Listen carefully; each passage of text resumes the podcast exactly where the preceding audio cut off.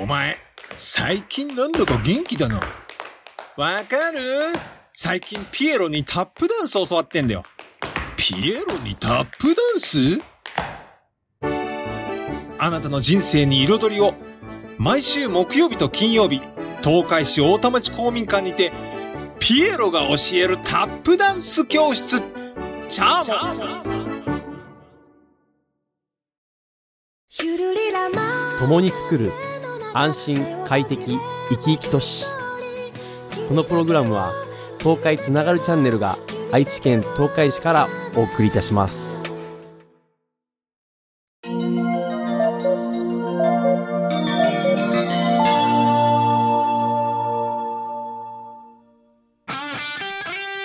いよいようちの好きにやらせろ。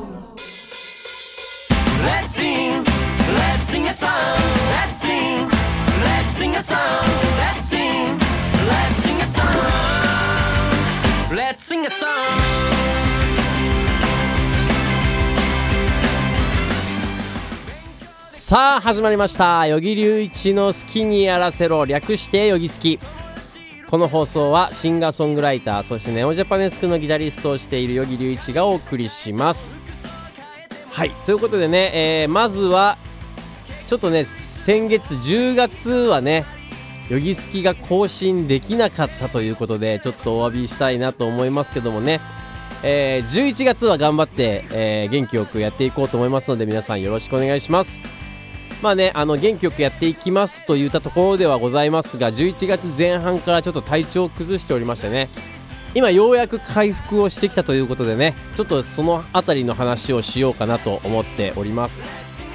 まずね11月の11日にですね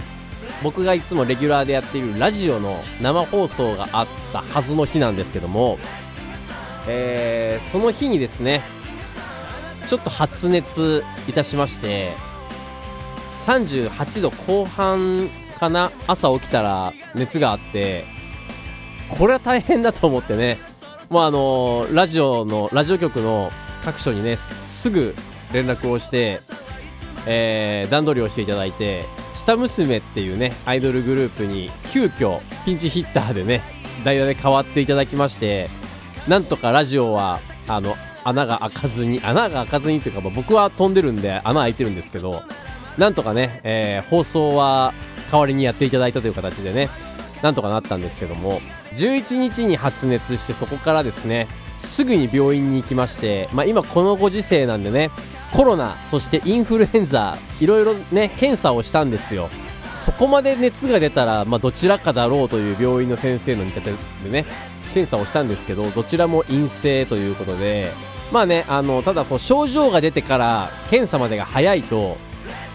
陽性にならない可能性もあるので次の日後日翌日ですね翌日にもう一度検査をしましょうと言われてもう一度ね病院で検査をしたんですよ。でもここでもまた陰性でコロナもインフルエンザも両方陰性でじゃあ原因は何なんだと。ね。あのー思い当たるところはないですかと言われてねちょっとお腹を壊してますっていう話をしてで見てもらったんですけどあこれは腸炎ですねと。あ腸炎ですかと。ね、まあ、あの僕もびっくりしたんですけども、えーまあ、腸炎にかかってしまいましてそれでね熱が出てしまったということでこれねあの今回ちょっとこう皆さんにね注意喚起も含めてこのお話をしようかなと思いましたんでね。あの最後までしっかり聞いていただければと思うんですけども、えーまず事の始めはですね11月6日に、えー私鶏の刺身を食べまして、えー鶏の刺身っていうのはですね、えー結構リスクがあるんですよ。ねあのカンピロバクターという菌が細菌がねついている可能性があってで僕は、えー運悪くねこのカンピロバクターという菌に、えー僕の胃腸をやら胃腸がねやられてしまいましてでこれによる腸炎だったんですよ。ね。えーただこれあの検査してどうだろう5日後ぐらいかな？に発覚したのでそもそもえっと時系列で話すと11日に発熱して12日にもコロナのインフルエンザも両方陰性ででそこで腸炎ですって言われてただその何が原因で腸炎かが分からずに、えー、12日13日14日15日でこの4日間ぐらい何もその原因がわからない状態の腸炎だったんですよ。腸炎になる原因っていろいろありましてそれこそノロウイルスとかね、まあ、いろんなウイルスとか菌とかそういういろんな要因で腸炎になったりするのでそもそも人にうつすかもしれないっていうねノロウイルスとかも本当に感染力の強いウイルスでトイレとかでね感染したりするんですけど、まあ、原因がその時まだ分かってなかったのでトイレとかもねあのすごい気をつけてもう消毒毎回消毒をしながらとかね。もうほんとそんな感じで入っていて。で熱がねその2日目とか3日目ぐらいになると40度とか超えてきたんですよ。40.3度とか。もう体温が40度超えるって相当しんどいんですよね。これあのー冗談抜きで世界がずっとぐるぐる回ってる感じなんですよ。で寝たくてもなんか体中が痛すぎて寝れないみたいなね。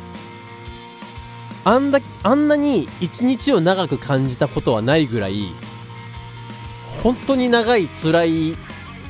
一日を過ごしましたね。一日っていうか多分、えー11日に発症して12131415 5日間ぐらいかな。ほんと地獄の日々を過ごしました。で16日ぐらいからえっとちょっと回復してきましてねえー体温もその辺りから平熱に戻ってきてでお腹の調子もちょっとそこで落ち着いたは落ち着いたんですけどもそれでもねあのいまだにあの調子良くはないんですよね。うん、薬を飲んでなんとか対処してますけど、まあ、そうまだ未だにちょっとお腹の調子は良くないっていうね結構辛い日々を未だに送ってるんですけどただねあの腸炎カンピロバクターっていうその菌に侵されて腸炎になったんですけどもこれあのー怖いのはこの後で数週間後にギランバレー症候群というものを引き起こす可能性があるということでこれがね僕的にはちょっと怖くてまあそのギランバレー症候群になる可能性ってカンピロバクターに感染した人の1%から2%ぐらいなんでまあ少ないといえば少ないんですけど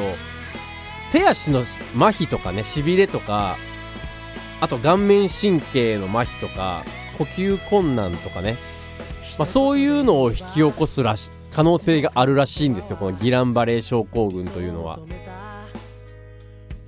なんで僕は今それがねずっと怖くてこう次元爆弾を抱えているような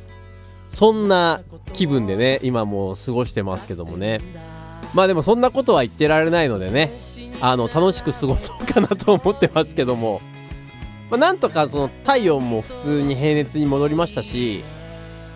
まあ、お腹はまだ調子は悪いですけど、今元気にね、なってま、喋れてますんでね。まあ、とりあえずは一安心かなと思ってますけどね。そう、あのーそもそもがね、僕はあの、6日の日に鶏刺しを食べたって言ったんですけども、この日に悪夢が始まっているんですけども、この日は僕にとってはすごいいい日だったんですよ。この11月6日という日はですよ。あの僕の大好きなガンズローゼズのライブを埼玉まで見に行っていて埼玉スーパーアリーナでそのガンズのねライブを観戦してあのーなんだろうなすごい最高に幸せな気分でねその鶏刺しを食べてしまったんですけどもね。もうなんだろうなこの天国と地獄ってこういうこと言うんだろうなと思ってね、まあ、人生ってうまいことできてるなと思うんですけどもあ の山があって谷があるっていうね。うんこれはねあのちょっとガンズのライブで浮かれすぎたなと思ってね。えー今自分への戒めということで あの粛々とこの体調不良を受け止めておりますけどもね。でも本当にガンズのライブは最高だったんですよね。アクセルローズもボーカルのねボーカルのアクセルローズもすごいしあのしっかり声が出てたしあの相変わらずギターのスラッシュの音は最高だったしもうダフはかっこよかったしねあのなんだろうもう言うことなしのもう最高のライブだったんですよね。うん。あの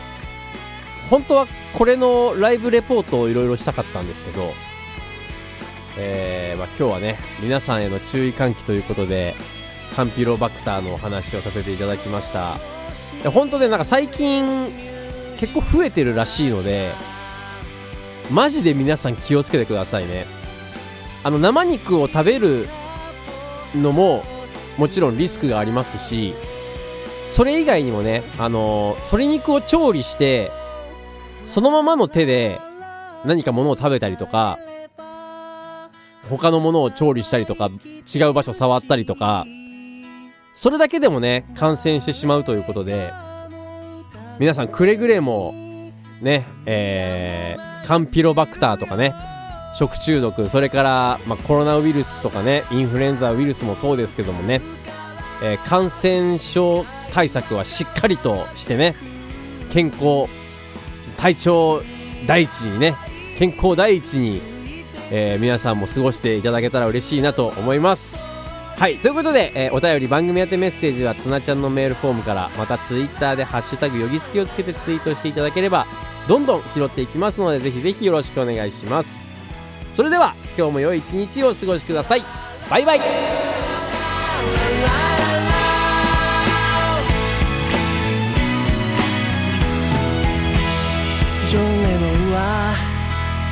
大な人だ。ジョン・レノンと僕は違う。だけど僕ら同じ人間だ。だから今日も歌を歌う。